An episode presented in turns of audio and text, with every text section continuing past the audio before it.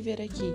Meu nome é Natasha Kronovic, do Ministério Mais de Deus, e esse é mais um Café com Deus, porque acreditamos que um bom dia começa com a palavra. Vamos lá? Em Lucas, capítulo 5, versículo 26. Todos ficaram atônitos e glorificavam a Deus, e cheios de temor diziam: Hoje vimos coisas extraordinárias.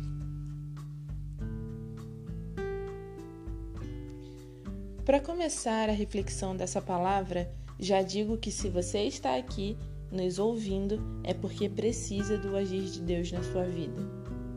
Bom, quando Jesus entra em cena, sempre acontece algo extraordinário. Você já deixou Jesus entrar hoje? As pessoas que falaram a frase Hoje nós vimos coisas extraordinárias tinham acabado de presenciar um milagre a cura de um paralítico. Nesse dia, mais do que a cura física, também houve cura espiritual, pessoas entregaram a sua vida a Cristo, pecados foram perdoados e estavam louvando e glorificando a Deus. Aquelas pessoas antes de tudo, creram. A palavra nos diz que quem crê, pede, recebe. Mesmo algo que você julgue impossível, mesmo que pareça ser um milagre. A Bíblia nos traz inúmeras passagens do agir milagroso de Deus. E você ainda não acredita que Deus pode fazer milagres na sua vida? Você ainda duvida? O Deus de ontem é o mesmo de hoje e o mesmo de amanhã. É um Deus imutável, é Deus. Ele opera milagres na vida daqueles que creem ainda hoje.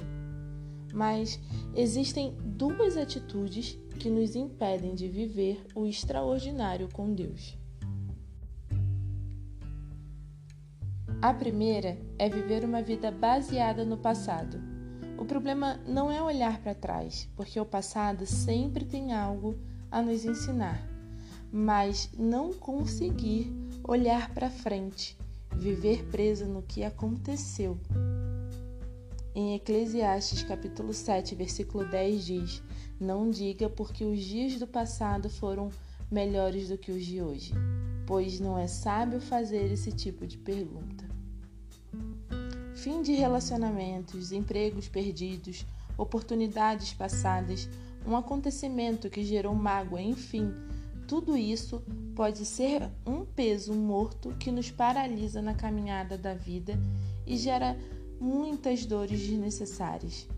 Você não pode fazer nada para alterar e mudar o passado, mas pode usá-lo como impulso para fazer um hoje e um amanhã diferentes. Deus faz todas as coisas novas e ele diz: esqueça o que se foi. Não vivam no passado. Vejam, estou fazendo uma coisa nova.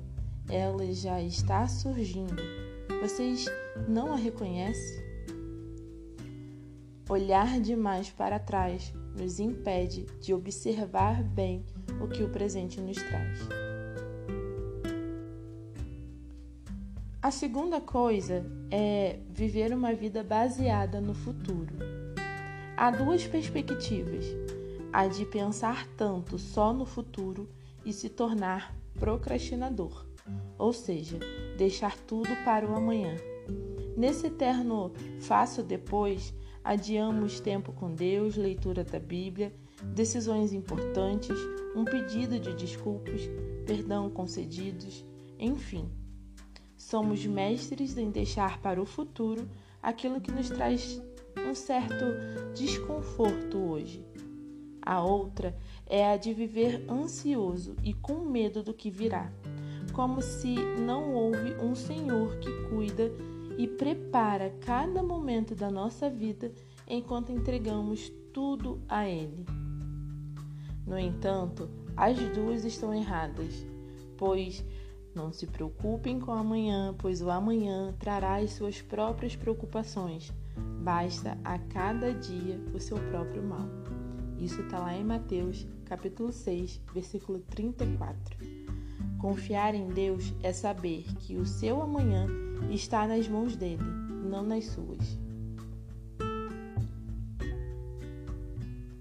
A sociedade nos impõe padrões de vida ou de tempo, como, por exemplo, se formar, ter um emprego, casar, preparar a aposentadoria e por aí vai. Não há nada de errado em planejar e sonhar, mas o erro aparece quando deixamos de viver e de enxergar o extraordinário de Deus hoje, porque estamos vivendo como se só houvesse o amanhã mas não saberemos nem mesmo se ele existirá para nós. O amanhã é incerto, mas a presença de Deus na sua vida é a certeza que você precisa ter para estar em paz. Depois de entender essas duas coisas e perceber que nós vivemos uma história empolgante, cheias de altos e baixos, reviravoltas e surpresas, com um enredo de tirar um fôlego chamado vida. Entendemos que tudo o que precisamos fazer é crer. Você precisa enxergar o extraordinário de Deus que está na nossa vida o tempo inteiro e também precisa crer que o extraordinário que você quer viver acontecerá. É como a história de Pedro andar sobre as águas. Eram doze apóstolos no barco e apenas Pedro pediu para ter a experiência de andar sobre as águas com Jesus. E ele tem essa experiência, é o único que tem. O resto só ficou observando. E aí, quem é você nessa história? Você vai ser quem fica observando as pessoas viverem o extraordinário? Ou você vai ser a pessoa que crê e vai dar o primeiro passo, vai andar sobre as águas com Jesus e depois vai poder bater no peito e dizer: Eu vivi o extraordinário, eu andei sobre as águas, como Pedro fez? Então eu vou fazer uma pergunta. Eu não vou ouvir a resposta de vocês mas não precisa. Vocês é que precisam ouvir essa resposta. O que você precisa fazer para experimentar o agir extraordinário de Deus em sua vida? Eu tenho uma resposta para essa pergunta. Depois de ler para montar esse podcast, eu consegui entender o que é o extraordinário de Deus e o que eu preciso fazer para vivê-lo. Eu não posso focar no futuro e também não ficar olhando para trás. Eu preciso viver o hoje, enxergar as coisas extraordinárias que eu já tenho, que eu já vivo, que Deus já manda nos detalhes, mas também preciso agir porque uma fé sem ação é morta, diz a palavra. E fé também é crer. Então, eu posso crer, eu posso pedir e eu posso e devo agir. Eu espero de todo o coração que vocês tenham conseguido ter a mesma visão que eu ao escutar essa palavra o mesmo entendimento que vai nos levar a viver o extraordinário com Deus, porque eu creio e você crê? Vamos orar? Pai, agradecemos por nossas vidas, agradecemos pelo renovo da Sua misericórdia na nossa vida, pelo amor no perdão dos pecados e por todas as providências necessárias. Te louvamos e glorificamos nesse dia e sempre.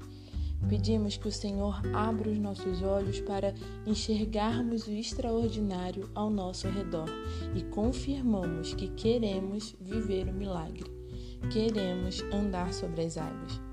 O Senhor conhece todos os nossos sonhos e planos e eu os coloco em Suas mãos para que o Senhor faça conforme a Sua vontade para a nossa vida. Oro com a fé de que as nossas vontades coincidam, mas se não coincidirem, que prevaleça a sua, porque sei que a sua vontade é boa, perfeita e agradável para cada um de nós, que seja da maneira que mais honrar o teu nome. Oro porque creio no nome de Jesus Cristo. Amém e amém. Para quem ainda não nos conhece, estamos no Instagram com arroba maisdedeus.1 todos os dias com palavras para edificar a minha, a sua, a nossa vida em Cristo Jesus. Que você tenha um dia maravilhoso, que coisas extraordinárias aconteçam na sua vida com a paz e a graça de Jesus Cristo.